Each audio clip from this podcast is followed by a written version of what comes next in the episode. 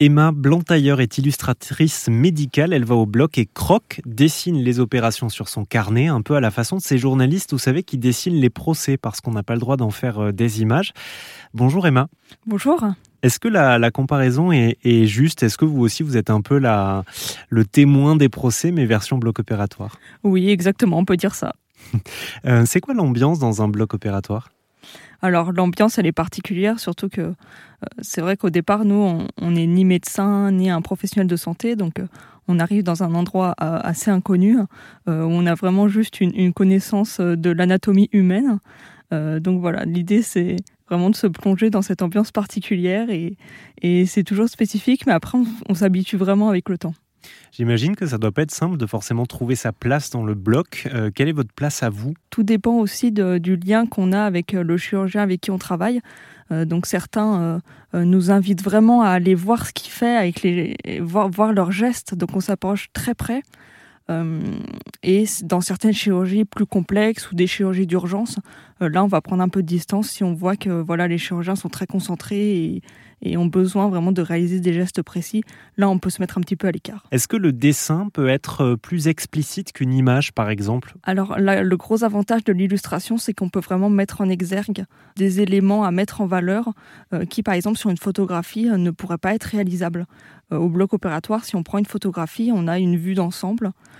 et si on a besoin de montrer un, nerf, un muscle, quelque chose de particulier, on ne va pas pouvoir le faire sur une photographie. Il y a un côté aussi peut-être un petit peu moins dégoûtant aussi. Euh, ma, femme est, médecin et je me rappelle de ses études de médecine où parfois il y avait ces images un peu atroces sur les livres où c'est ça peut être un peu difficile quoi quand on est formé ou même quand on est patient. Donc j'imagine qu'avec le dessin il y a aussi un côté un peu plus soft. Complètement et, notamment donc pour les patients on l'a vraiment testé euh, et par exemple pour expliquer une opération chirurgicale si on montre à des parents une photo ça va plus avoir l'effet inverse euh, en se disant bah non je veux pas que mon enfant fasse mmh. cette opération parce que c'est ça me choque ces images. Alors qu'une illustration, bah, le parent va vraiment avoir envie de, confier son enfant à l'équipe médicale. Et est-ce qu'il y a aussi le côté, euh, selon vous, hein, euh, artistique qui joue euh, Est-ce que le fait de voir ça sur un dessin, ça peut un peu apaiser aussi? Oui, et il y a la, justement l'aspect graphique que l'illustrateur va mettre dans son dessin qui est spécifique à chaque, à chaque illustrateur. et ça peut vraiment créer aussi ce lien entre art et médecine euh, qui peut être très recherché dans les hôpitaux actuellement et, et qui vraiment permet de, de dédramatiser un petit peu ce milieu qui peut paraître angoissant. Et puis on disait tout à l'heure que votre métier était assez rare, mais finalement j'ai envie de dire c'est un petit peu le, la jeunesse de, des images, parce qu'au début quand les gens étaient formés à la médecine et qu'il n'y avait pas les photos, j'imagine qu'ils devaient se baser sur des illustrations aussi. Et oui, et c'est quelque chose qui remonte à il y a très longtemps. Euh, déjà à l'époque de Léonard de Vinci, c'était un petit peu le pionnier de ces images anatomiques. Euh, donc vous voyez, on remonte à la Renaissance. Euh, dans le temps, on en a eu beaucoup. Euh, et aujourd'hui, c'est vraiment un, métier où maintenant on a cette appellation d'illustrateur médical, mais à l'époque, c'était des ingénieurs, des médecins qui faisaient eux-mêmes leurs propres dessins. Hmm. Est-ce que le dessin que vous faites, vous, il doit être plutôt artistique ou plutôt précis, sans recherche d'esthétisme forcément? Alors il y a beaucoup de précision parce que dans le milieu médical, on est là, c'est vraiment des illustrations qui sont là euh, pour expliquer, pour l'enseignement, donc on recherche une grande précision. Euh, par contre, on peut vraiment se permettre de faire des images qui sont aussi belles à regarder euh, et donc qui ont une esthétique particulière. Est-ce que vous vous mettez un petit peu de votre identité dans les croquis que vous faites? Oui, parce que je pense avoir mon style euh, et il se retrouve dans mes images. Et c'est quoi votre style?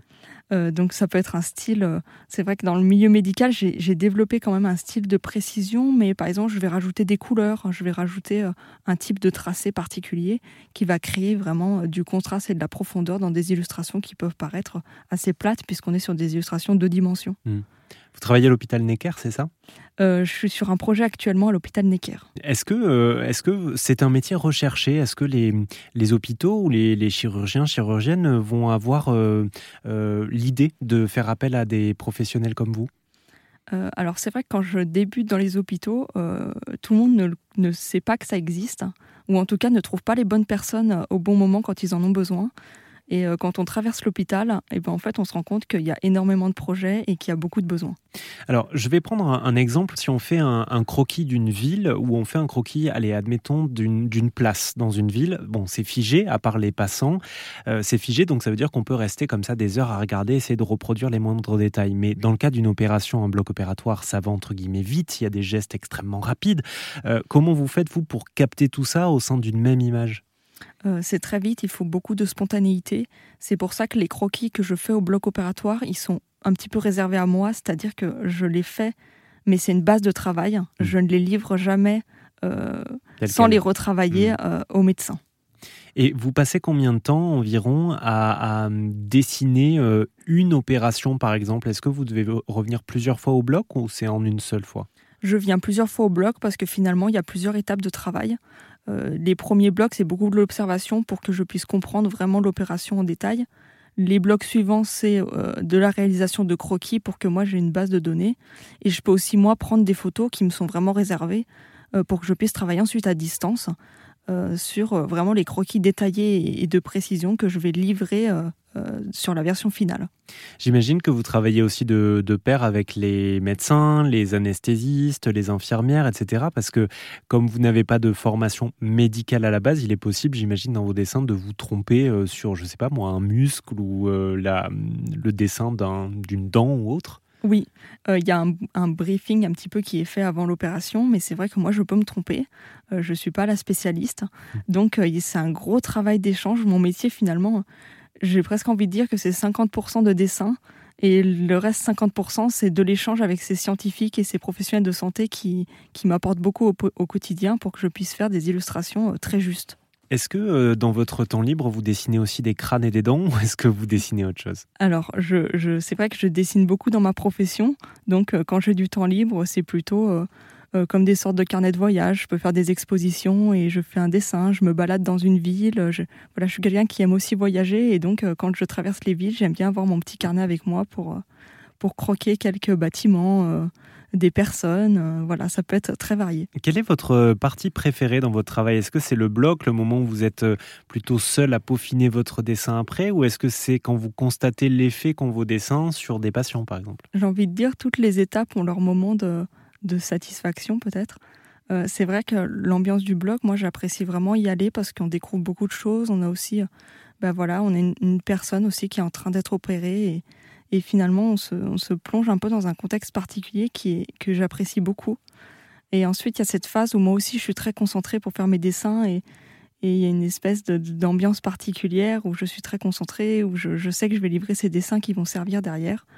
Et ensuite, quand on voit l'utilisation des dessins, donc que ce soit dans des livres, euh, à des séminaires, à des conférences, euh, là, on se rend compte voilà, de la portée que, que tout le travail qu'on a, qu'on a mis en œuvre, euh, voilà, à quoi il sert et, et, les retombées qu'il peut y avoir. Merci beaucoup pour ces informations. Je rappelle qu'on était avec Emma Blanc-Tailleur, illustratrice médicale. Elle va donc au bloc opératoire pour reproduire des dessins d'opérations.